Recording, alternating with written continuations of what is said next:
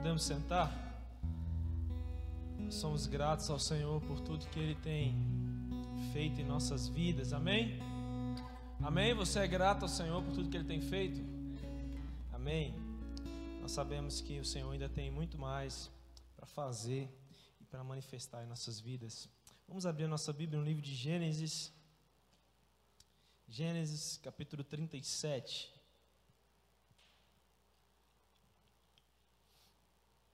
Gênesis 37. Gênesis 37.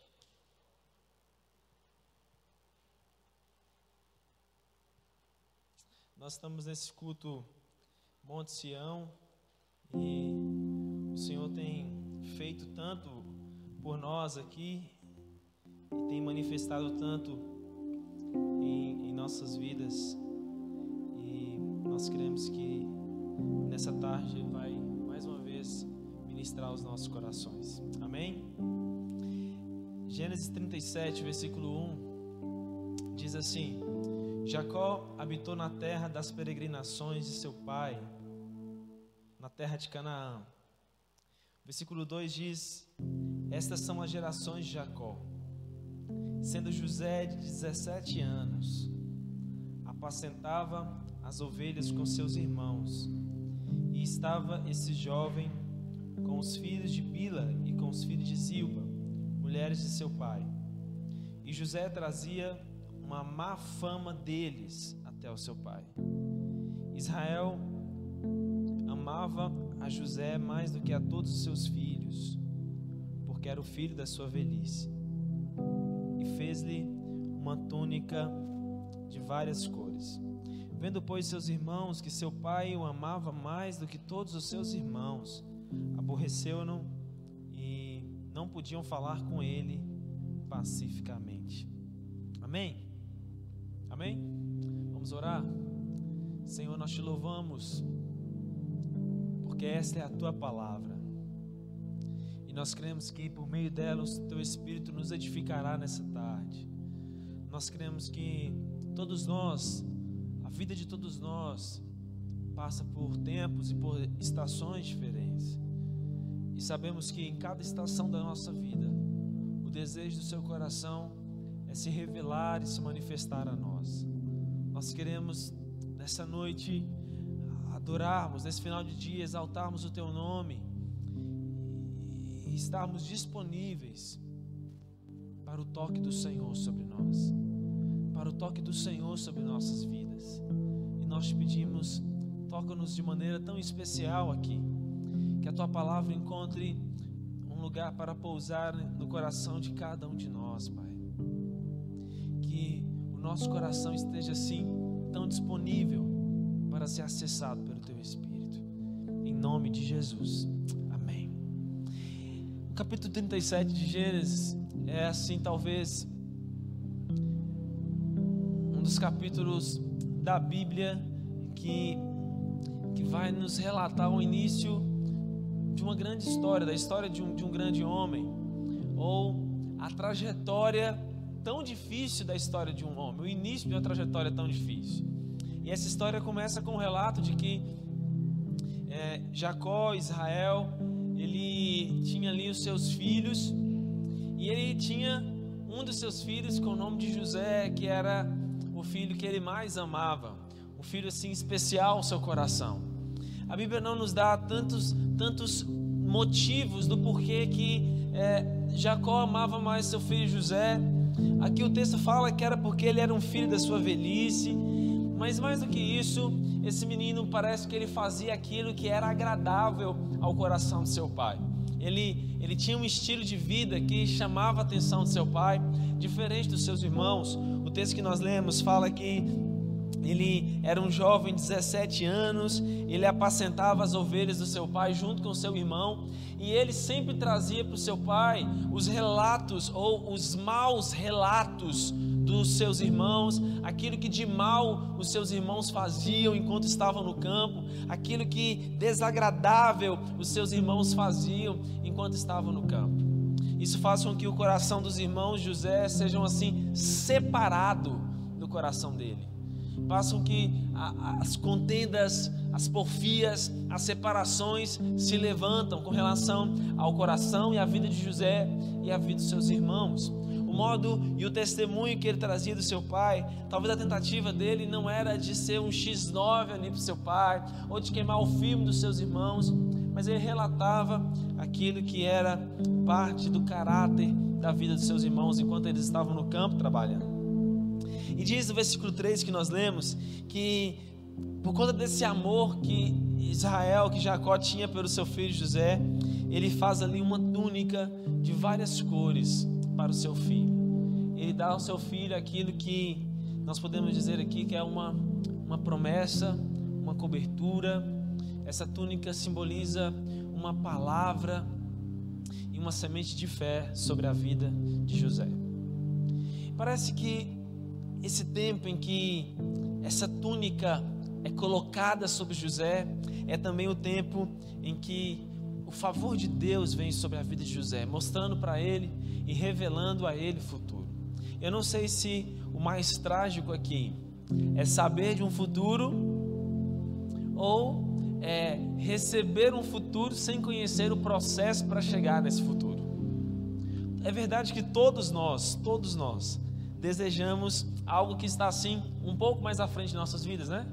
Nós desejamos assim aquela formatura, nós desejamos assim aquele emprego, aquele ambiente familiar, aquela casa, talvez, aquele carro, aquele ministério. Nós almejamos aquele tempo assim de maior paz, de vitória sobre um, uma enfermidade. Todos nós temos um almejo com algo que está no nosso futuro.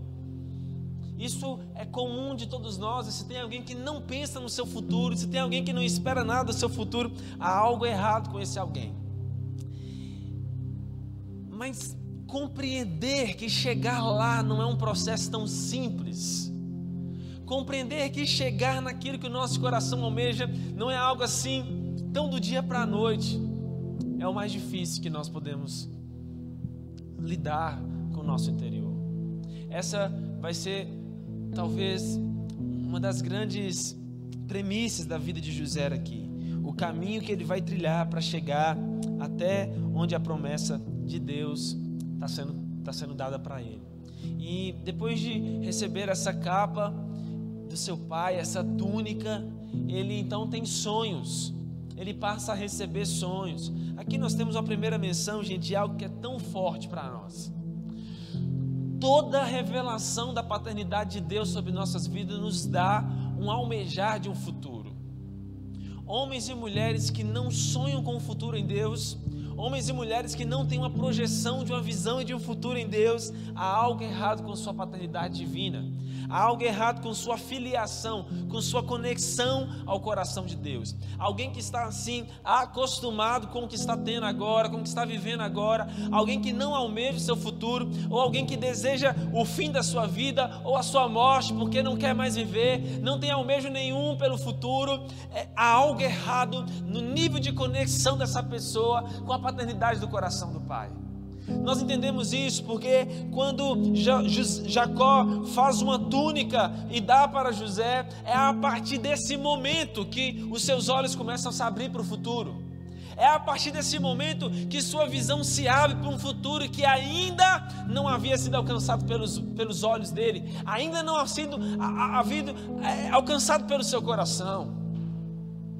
Livro de Isaías fala que os pensamentos do Senhor são mais altos que os nossos, assim como a terra é distante dos céus, assim são os pensamentos do Senhor para nós.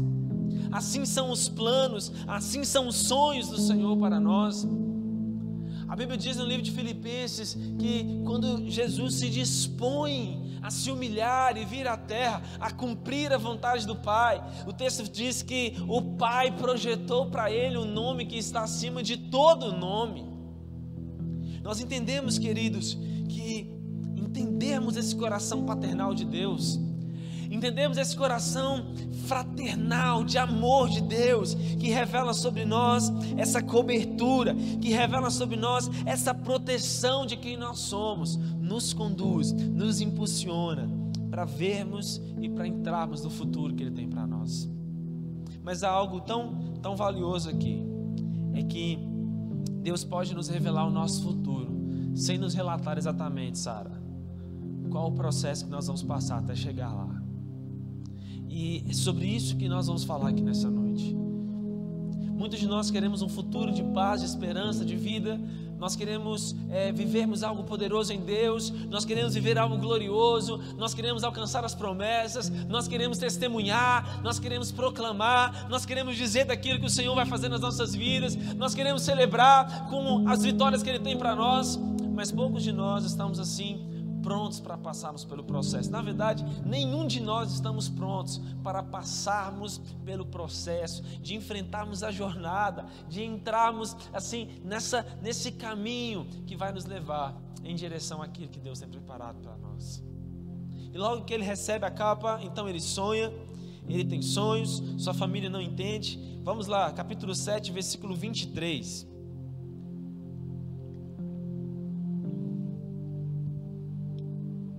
Desculpa, versículo 19. 37, 19. José estava vindo se encontrar com eles, e o versículo 19 diz assim: E disseram uns aos outros: Eis lá vem o sonhador mestre da nossa casa. Sabe quando esse texto está falando? Lá vem o sonhador mor, que é aqui, é lá vem o cara que se diz um sonhador da nossa casa. Lá vem aquele que é cheio de sonhos. Lá vem aquele que é cheio de visões. Lá vem aquele cara que é um louco pelas coisas que ele vê. Lá vem ele. Olha que menção tão poderosa que se tem sobre a vida de José. Ele é um sonhador maior. Ninguém sonha como ele, ninguém vê como ele, ninguém tem uma visão tão específica como ele. Nós precisamos desses dias de homens e mulheres, assim como José, homens que, aqueles que estão, ah, inclusive nossos inimigos, aqueles que caminham conosco, vão olhar para nós e falar assim: olha ali, um grande sonhador, olha lá, a sonhadora, aquele que está vendo o futuro o tempo inteiro, aquele que está olhando para o futuro o tempo inteiro, aquele que parece um lunático assim, um, um louco, um que parece alguém que está sonhando o tempo inteiro, olha lá ele. Quando eles veem José, eles falam, eles tramam, no versículo 20 fala: Vinde, pois, agora e matemos ele, lancemos ele numa dessas covas e diremos: Uma besta fera o comeu e veremos que será dos seus sonhos. Olha, o intento dos irmãos de José não é matar José somente, é matar os sonhos que José carregava o intento dos seus irmãos, e é o intento do inimigo mesmo no coração dos seus irmãos aqui, é matar a visão que José carregava a respeito do seu futuro. E quantas vezes pessoas que estão próximas de nós, aquelas que compartilham de mais proximidade conosco, são aqueles que querem nos colocar num lugar assim de morte que quer matar os sonhos de Deus nas nossas vidas, e quer matar as expectativas do nosso coração, e quer dizer para nós: para você não tem mais jeito, olha, para os seus sonhos não tem mais jeito, não tem mais futuro para você. Quantas vezes intentam contra nós, mas a guerra não é por conta de você, é por conta daquilo que você está carregando, amém? É por conta daquilo que nós estamos carregando, é por conta daquilo que nós estamos projetando o nosso coração para com Deus, é por conta daquilo que nós estamos levando ao longo do nosso coração, da nossa jornada com Deus. E o versículo 21 fala que Rubem disse: é, Não lhe tiremos a vida, não lhe tiremos a vida, não derramareis o sangue, lançai-o nesta cova que está no deserto, não lanceis mão nele para livrá-lo das suas mãos e para torná-lo a seu pai. Esse Rubem então ele fala assim: não, vamos deixar, vamos só lançá-lo aqui nessa cova, vamos só jogá-lo aqui nesta cova, matá-lo é algo terrível demais. Mas o versículo 23 fala que aconteceu que quando chegando José perto dos seus irmãos, tiraram a José a sua túnica, a túnica de várias cores que ele trazia, recebida de seu pai. E tomaram e lançaram naquela cova, porém a cova estava vazia, e não havia água naquela cova. Depois de assentarem-se a comer pão, e levantaram os olhos e olharam, e eis que uma companhia de ismaelitas vinha de Gileade, seus camelos traziam especiarias, bálsamo, mirra, e iam levar isso ao Egito. Então Judá, Judá disse aos seus irmãos: Que proveito haverá em que matemos o nosso irmão e escondamos a sua morte? Vinde, vamos vendê-lo a estes ismaelitas, e não seja nossa mão sobre ele, porque ele é nosso irmão, nossa carne. E seus irmãos obedeceram. Aqui nós vamos ver e entender que, de alguma maneira, o, o sonho de José já começa a entrar em execução. Aquilo que ele tinha sonhado, se você não lembra o que ele tinha sonhado, ele tinha sonhado e a interpretação do seu sonho, dos seus sonhos. Ele tem dois sonhos. Um sonho que ele tem, ele sonha que ele estava no campo junto com os seus irmãos, escolhendo trigo, e o, o molho de trigo dele se colocou em pé, e os molhos de trigo dos seus irmãos todos se, se curvavam diante do molho de trigo dele. Em um outro sonho, ele sonhou que ele via o sol, a lua e doze estrelas. E uma dessas estrelas se posicionava de modo que as outras onze estrelas, o sol e a lua, se dobrava diante daquela estrela principal. Naquele dia que José compartilha esse sonho, sua família entende o que Deus está mostrando para ele. Deus está mostrando para ele que ele se tornará o principal sobre a sua casa, ele se tornará príncipe sobre os seus irmãos, a sua casa será prostrada diante dele. E quando José sai daquele ambiente de sua casa, quando ele se encontra com seus irmãos nesse dia, quando seus irmãos estão tentando assim matá-lo, Deus já estava iniciando o processo de trabalhar na vida de José para fazê-lo entrar naquilo que Deus havia projetado para ele. Deixa eu te dizer uma coisa: muitos acontecimentos da nossa vida nós não vamos entender, muitos acontecimentos da nossa história nós não vamos compreender. Algumas coisas vão ser assim, difíceis para nós, difíceis para o nosso entendimento de alcançar. Algumas coisas vão ser assim, conturbadas para o nosso entendimento humano, para a nossa limitação humana algumas coisas vão ser difíceis do nosso entendimento alcançar e compreender o que Deus está fazendo e compreender aquilo que Deus está projetando. O livro de Eclesiastes fala: assim como nós não compreendemos como se forma os ossos da criança no ventre da mulher que está grávida. Assim nós não podemos conhecer os caminhos de Deus. Assim nós não podemos entender os caminhos de Deus. José é lançado nessa cova sem água, sem a sua roupa, sem a sua capa, que era a sua principal manifestação de aliança ali do seu pai com ele. Ele estava sozinho, sendo lançado para um processo. Nós também muitas vezes vamos passar por caminhos queridos, que ninguém poderá estar perto de nós, ninguém poderá nos auxiliar, ninguém poderá nos socorrer, somente a palavra que nós trazemos de Deus, somente a palavra que nós carregamos dele será suficiente para nos mantermos firmes com ele. Amém? Amém? E diz que alguém se levanta e fala assim: não vamos matá-lo, não. Lá vem uma companhia de ismaelitas, vamos vendê-lo como escravo, vamos trocá-lo vamos vendê-lo. O versículo 28 fala que, passando pelos mercadores, tiraram, alçaram a José da cova e venderam José por 20 moedas de prata aos ismaelitas, os quais levaram José até ao Egito. Diz aqui também no versículo 29 que, tornando, pois, Rubem a cova, eis que José não estava na cova. Então ele rasgou as suas vestes. Não tinha mais espaço assim para aqueles irmãos mudarem o caminho que eles já tinham entrado. Deus já havia tomado José para si. A partir de agora, não é mais os irmãos, não é mais o pai de José que cuida dele, mas a partir de agora, Deus está cuidando de José. Nós não vamos caminhar por toda a escritura aqui, lendo cada versículo, mas o próximo passo da vida de José, depois de ser levado como um escravo para o Egito, ele é vendido e ele vai servir na casa de Potifar. O capítulo 39, o versículo 2, fala que o Senhor estava com José. Isso é tão poderoso, o Senhor estava com José essa palavra tão poderosa para dias de dificuldades. Para dias em que muitas coisas não fazem sentido para nós. Para dias em que nós não conseguimos ver o futuro, saber que o Senhor está conosco. É um alimento para que a gente possa prosseguir. Saber que o Senhor está conosco. Como que Deus poderia estar com José, gente? Escravo, longe de sua casa, longe de sua família, sendo agora um escravo. Ele era filho de um homem muito rico e agora ele trabalhava como escravo. Como assim Deus estava com ele? A palavra diz que todas as coisas estão trabalhando juntamente para o bem daqueles que amam o Senhor.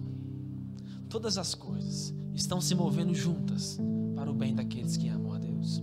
Algo que nós precisamos entender é que Deus se move através de uma ação visível.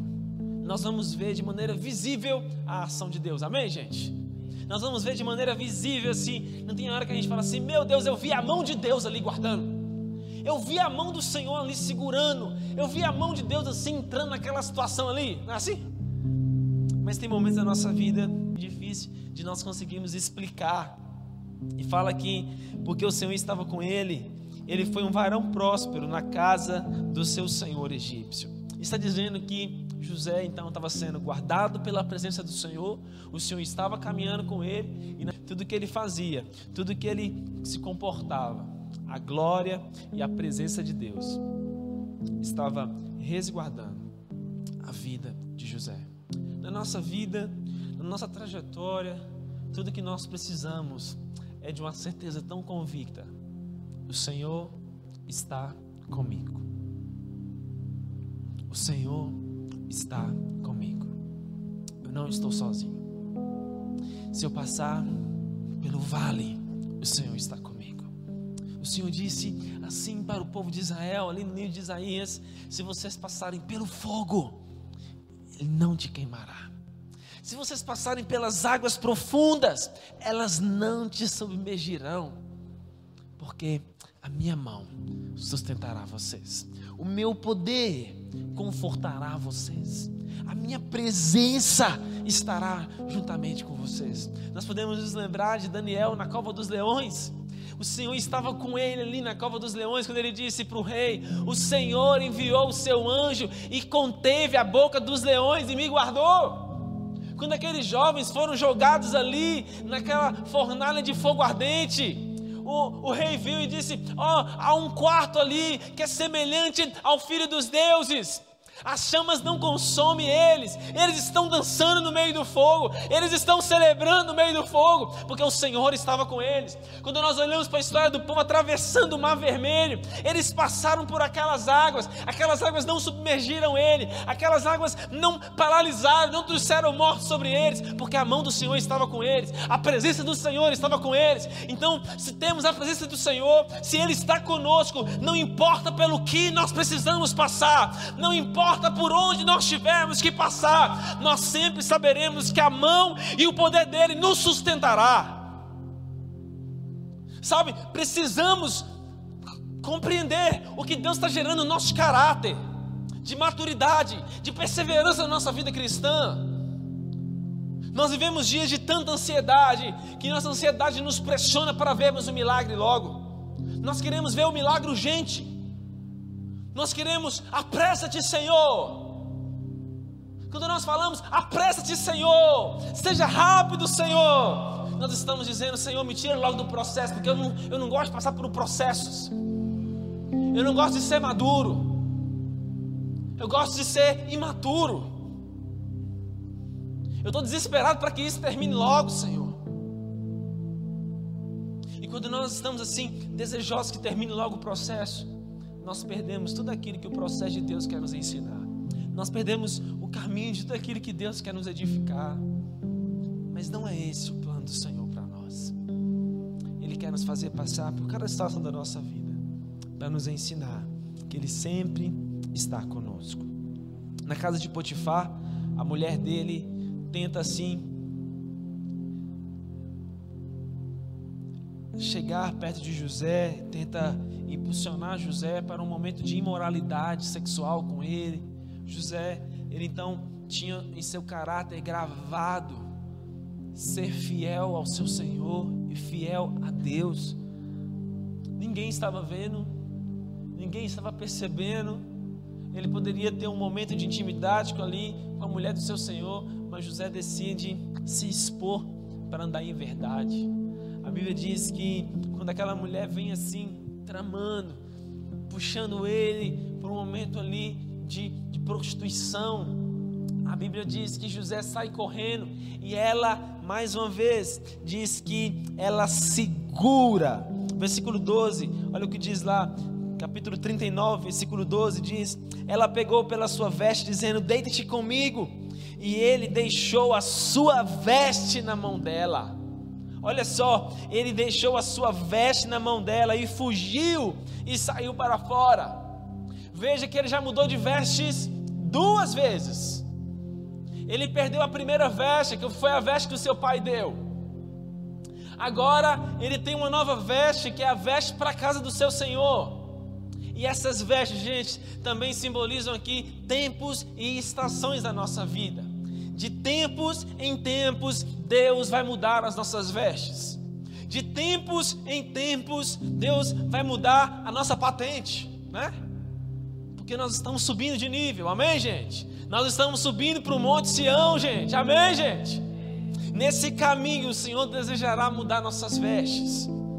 E aqui diz que quando ele está com aquela mulher, ela segura suas vestes e ele vai embora sem vestes. Ele sai mesmo assim despido, nu, porque o mais importante não eram as vestes dele. José sabia que o Senhor estava com ele no que ele passasse. E ele sabia que quando alguém tirasse as suas vestes, Deus estava preparando uma nova fase para ele. O versículo 23 fala que o carcereiro Mó não teve cuidado de nenhuma coisa que estava na mão dele, porquanto o Senhor estava com ele e tudo que ele fazia, o Senhor prosperava. Essa é a missão da vida de José. Quando ele é levado para dentro da cadeia, quando ele era levado para dentro da prisão, fala que o Senhor estava com José lá na prisão. No versículo 21 diz: O Senhor estava com José na prisão, estendendo sobre ele a sua benignidade e deu-lhe graça aos olhos do carcereiro. O carcereiro então coloca sobre as mãos de José toda a autoridade de todos os presos que estavam ali. Todos os presos agora estão sobre a autoridade de José. Como assim, Ana? Ele era um prisioneiro. Mas ele só está recebendo autoridade sobre aqueles homens, porque no seu caminho e na sua trajetória, ele está aprendendo sobre um caráter de ser um homem de autoridade. Ele está aprendendo sobre o caráter de ser um homem de governo. Um homem que está sendo preparado por Deus para assumir posições de governo. E quando nós estamos dispostos, quando nós estamos prontos ao Senhor, quando nós estamos abertos para o Senhor, para passar pelo vale mesmo, para passarmos por aflições, por tribulações, por passarmos por dias difíceis, nós vamos caminhando, o caráter divino vai sendo formado em nós, um caráter de autoridade vai sendo dado a nós, um caráter de ousadia vai sendo dado a nós, e nós vamos passando cada momento, e não importa onde nós fomos colocados, a autoridade que está sobre nós será manifesta não importa onde nós fomos jogados, a autoridade que está sobre nós vai ser revelada, a autoridade que está sobre nós será manifesta àqueles que estão ao nosso redor. É isso que está acontecendo na vida desse rapaz. Ele dentro da cadeia, ele está entrando assim em níveis de autoridade. Nós vemos que é, em algum dos dias ali, dois eunucos do, do faraó então são presos, que era o padeiro e o copeiro do rei. E esses homens chegam na cadeia, estão sob a liderança de José, eles têm sonhos e eles perguntam para José a interpretação daquele sonho. E olha, algo poderoso sobre a vida de José. Lembra que ele é o sonhador mor? Ele não é um mestre sonhador, ele não é um homem que sabe sobre sonhar, ele não é esse? Esse homem ele não é somente um homem que sabe sobre sonhos. Ele é um homem que passa a ter autoridade em interpretar figuras espirituais que Deus está dando. Ele consegue dar a interpretação certa, certeira aqui, do que Deus está falando para aqueles homens. A direção de José é: olha, daqui a alguns dias, alguns de vocês, um de vocês vai sair daqui e vai ser morto. Outro de vocês vai sair daqui e vai voltar para a posição de estar diante do rei. E José faz um pedido. E esse pedido de José simboliza a nossa a nossa ansiedade. E o pedido dele é: olha, por favor, quando você estiver no palácio, lembra-se de mim. Você chegar no palácio, lembra de mim e me tira daqui. A palavra que ele dá para aquele, aquele moço se cumpre. Depois de alguns dias, de fato, um é morto e o outro volta para o palácio, mas esse que está no palácio se esquece de José. Não se lembra de José. Ele volta para a sua vida normal e não se recorda daquilo que José havia dito para ele, e ele se esquece de até contribuir para que José saísse daquela cadeia. Mas como que pode? Como que pode isso? Uma pessoa que José tinha ajudado, um homem que José tinha dado a palavra de Deus para ele, nem se lembrava mais dele. É assim na nossa vida também. Às vezes nós vamos passando e as pessoas vão se esquecer de nós alguém que nós estendemos as mãos por um propósito divino, vão se esquecer de nós. Alguns momentos, alguém que podia nos ajudar vai se esquecer de nós, não vai estender a mão para nós, porque o Senhor vai estar assim, bloqueando, porque ainda não é o tempo, porque ainda não é a hora, porque ainda não é o momento, porque ainda não chegou a hora. Nós olhamos para a vida de Davi, lembra Davi? Ele foi ungido rei, ele tinha por volta de 14, 16 anos. Ele era só um menino, cuidando das ovelhas de seu pai também. E o profeta Samuel chega, derrama um óleo na sua cabeça e fala: Você será rei de Israel. Mas quantos anos Davi precisa esperar até que ele chegue no trono, até que ele alcance o lugar do trono? Ele poderia se levantar naquele dia e falar assim: Então tá, se eu fui ungido rei, eu já vou lá tirar Saúl do trono, porque eu tenho uma palavra. Alguém me perguntou nessa semana: tinha que ser pela ação ou tinha que esperar? Tinha que ir lá com violência, tirar Saúl do trono e colocar Davi? Não. Toda a palavra de Deus na nossa vida vai passar por um teste, que é o teste do tempo. O teste do tempo vai sempre nos ensinar e vai sempre gerar em nós o caráter que Deus quer de nós. Amém? Você está pronto para passar pelo teste do tempo? Em qual estação você está? Com qual veste você está? Você está disposto a trocar de vestes? Você está disposto a trocar de roupa? A mudar para entrar no que Deus tem? Mas o texto diz aqui que o tempo passa. E o tempo passa mesmo. E chega um dia que Faraó agora tem um sonho.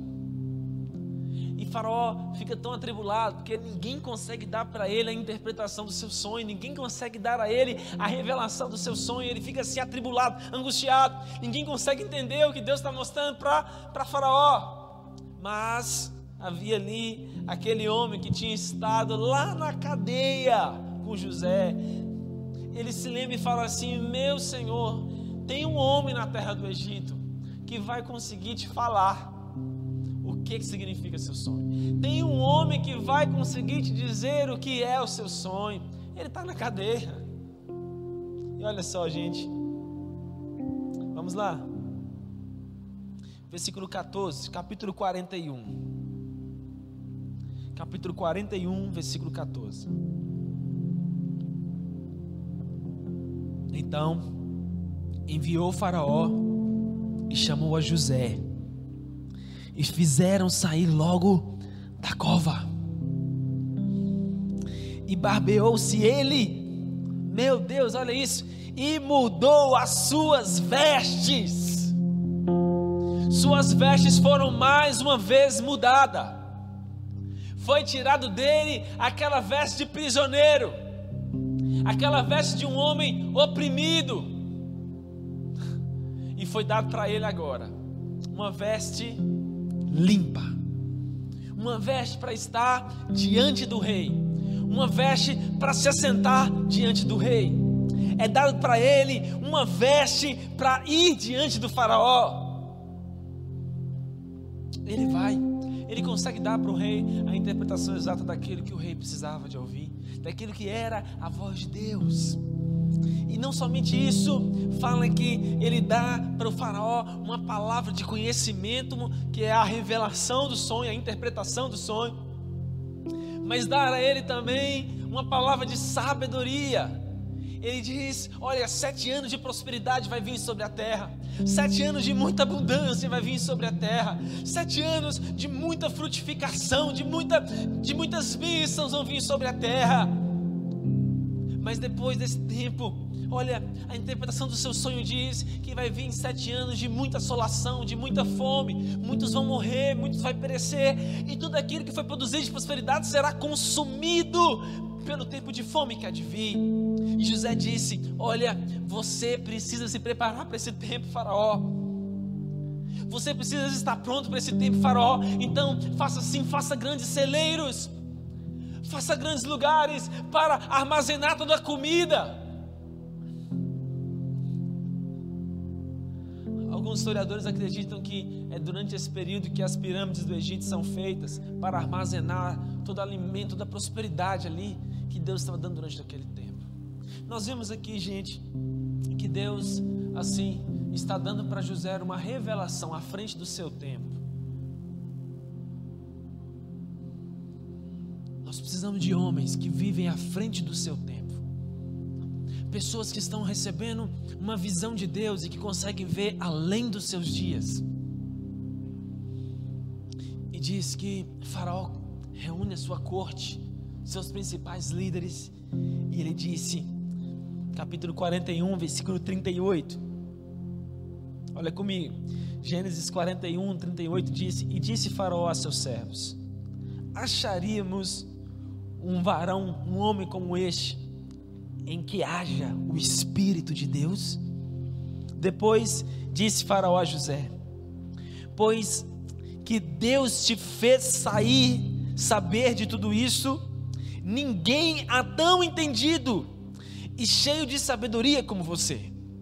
Você estará sobre a minha casa, por tua boca se governará todo o meu povo, somente no trono eu serei maior do que você.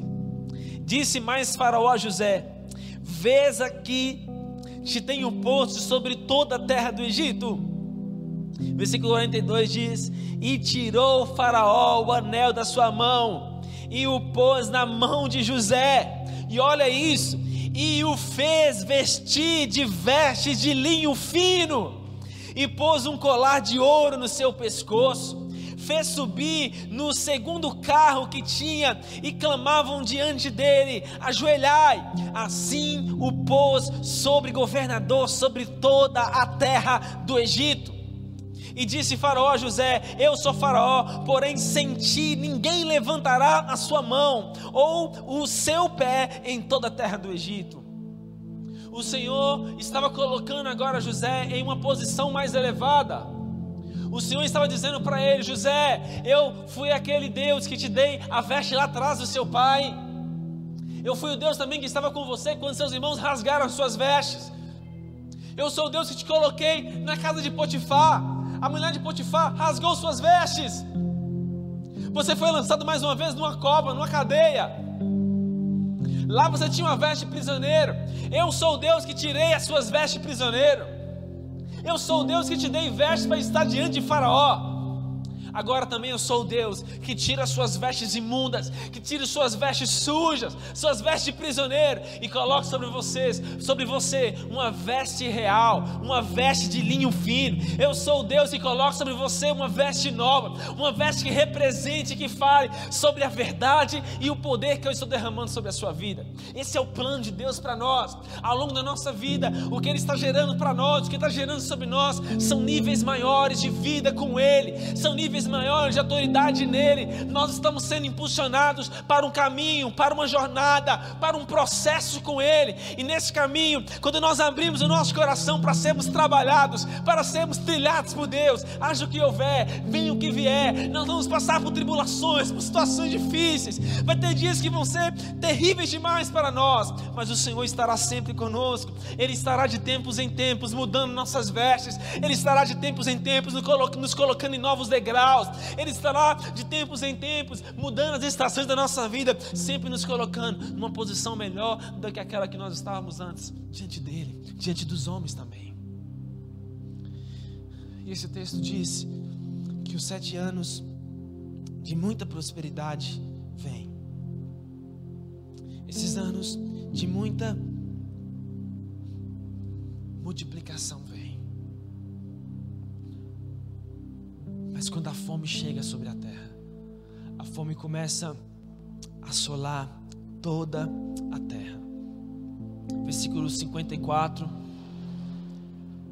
53 diz, Isaías 40, Gênesis 41, versículo 53 diz: Então acabaram-se os sete anos de fartura que havia na terra do Egito, e começaram a vir os sete anos de fome, como José tinha dito. E havia fome em todas as terras, mas em toda a terra do Egito havia pão.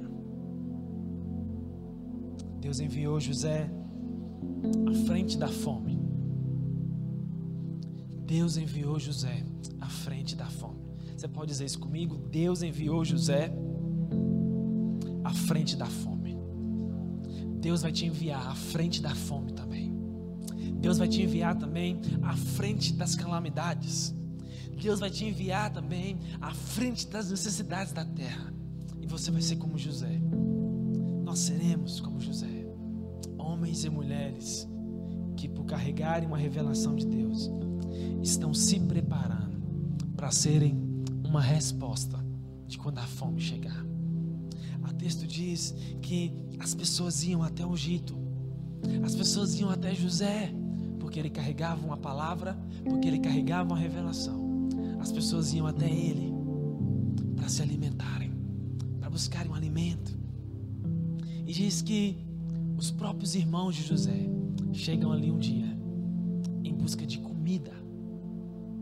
José, a Bíblia diz que José já havia se esquecido do seu sonho. José já havia se esquecido do seu sonho. Mas quando ele vê seus irmãos, ele se lembra palavra que Deus tinha dado para ele. Há um tempo em nossa vida que as promessas de Deus, aquilo que Deus nos disse, não é o que a gente mais está perseguindo. Porque toda palavra vai gerar uma transformação em nós. Toda palavra de Deus vai gerar uma mudança em nós. Sabe o que José se esquece, Ana? Porque tudo aquilo que aquela palavra tinha que produzir na vida dele já tinha produzido. Mais importante da vida de José não era uma promessa. O mais importante da vida de José não era uma palavra de Deus, porque aquilo que era o propósito da palavra já tinha se cumprido nele próprio. Ele já tinha sido um homem trabalhado, ele já era um homem de autoridade. Viver a vingança de ver seus irmãos se prostrando diante dele não era mais o alvo da vida de José ver seus irmãos se prostrando diante dele, não era mais o alvo. Talvez ele almejou isso em muitos momentos, mas agora não era mais importante. Deus havia sido tão bom com ele, Deus cuidou dele, Deus preservou ele em meio às situações de morte, às situações de abusos, às situações de perseguição. Deus cuidou dele. Deus gerou nele um caráter de perseverança. Deus gerou nele um caráter de um homem de Deus. Deus gerou nele um caráter de um homem de autoridade. Então agora o que ele podia fazer era só deleitar-se nisso. Mas quando seus irmãos chegam, ele se lembra da palavra que Deus havia dado. E se você vai continuar lendo esse texto na sua casa, você vai entender, se você não conhece essa história, que vem toda a casa de José para o Egito. Ali ele prepara um abrigo para sua família. Ali ele vai estabelecer sua família. Mais do que isso, eu quero te dizer, José é esse homem enviado à frente, à frente da fome. Tudo que nós passamos na nossa vida não tem a ver somente conosco, tem a ver com algo maior do que nós. Jesus não nos salvou para sermos salvos em nós mesmos. Jesus não te tirou do lamaçal de pecado. Jesus não quer nos salvar somente para nos tirar de um lamaçal, para fazer da nossa vida uma vidazinha melhor, para nos dar assim uma roupinha boa para vestirmos, para nos dar assim um testemunhozinho, uma casa, uma famíliazinha, uma vida bonitinha, certinha. Não, não é só isso. Começa com isso. Mas o projeto de Jesus é nos salvar para nos fazer testemunha ao mundo daquilo que Ele fez por nós. Jesus nos salva, nos alcança para que nós sejamos uma referência e de salvação aos perdidos. Nessa, nesse dia, nessa tarde, nesse início de noite, eu quero orar para que nós estamos assim nos aproximando do final do ano. Nós temos ainda aí 60 dias. E talvez esses 60 dias foram dias assim, difíceis. Talvez tudo que você se preocupou nesse ano foi dar um jeito para resolver seu problema, suas, suas demandas, suas dificuldades. E será que o Senhor não quer abrir seus olhos hoje, te dizendo: Eu cuidei de você até aqui. Você lembra que eu te dei uma palavra? Eu sustentei você até aqui. Mas esta é a hora que eu te enviei à frente da fome, à frente da necessidade eu quero que você se levante para ser uma resposta para esses dias. Vocês foram rápidos, hein? Eu estava pregando ainda. Eu quero que vocês se levantem. Era parte da pregação. Mas já que vocês se levantaram, fique de pé. Nós vamos orar nesta hora. Você pode fechar seus olhos. e falar, Senhor, essa palavra para mim essa noite. Eu não sei, assim, qual estação você está na sua vida, com qual tipo de veste você está. Se você ainda está assim como alguém envolvido pela imaturidade da casa do seu pai, você ainda quer conservar a capa assim que o seu pai te deu a cultura da sua casa, da sua família. Mas o Senhor quer te levar para um nível novo. Talvez você está na, estação de cova, preso numa cova seca, sem água. Talvez você está na estação assim de estar como servo. Talvez você está na estação assim de perseguição contra a sua moral contra a sua pureza. Você tem vivido dias de, de perseguição sobre a sua pureza sexual, sobre o seu caráter de pureza sexual. Talvez você está no tempo de provação, de estar preso, cativo em situações que você não vê mais escapatória.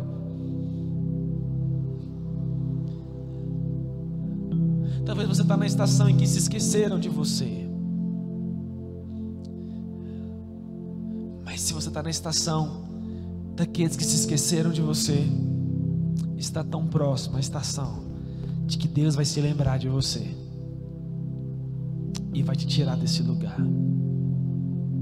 vai mudar suas vestes, vai mudar suas vestes, vai mudar suas vestes,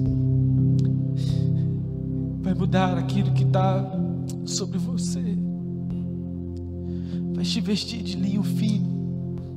Vai colocar um anel no seu dedo como sinal da aliança dele com a sua vida.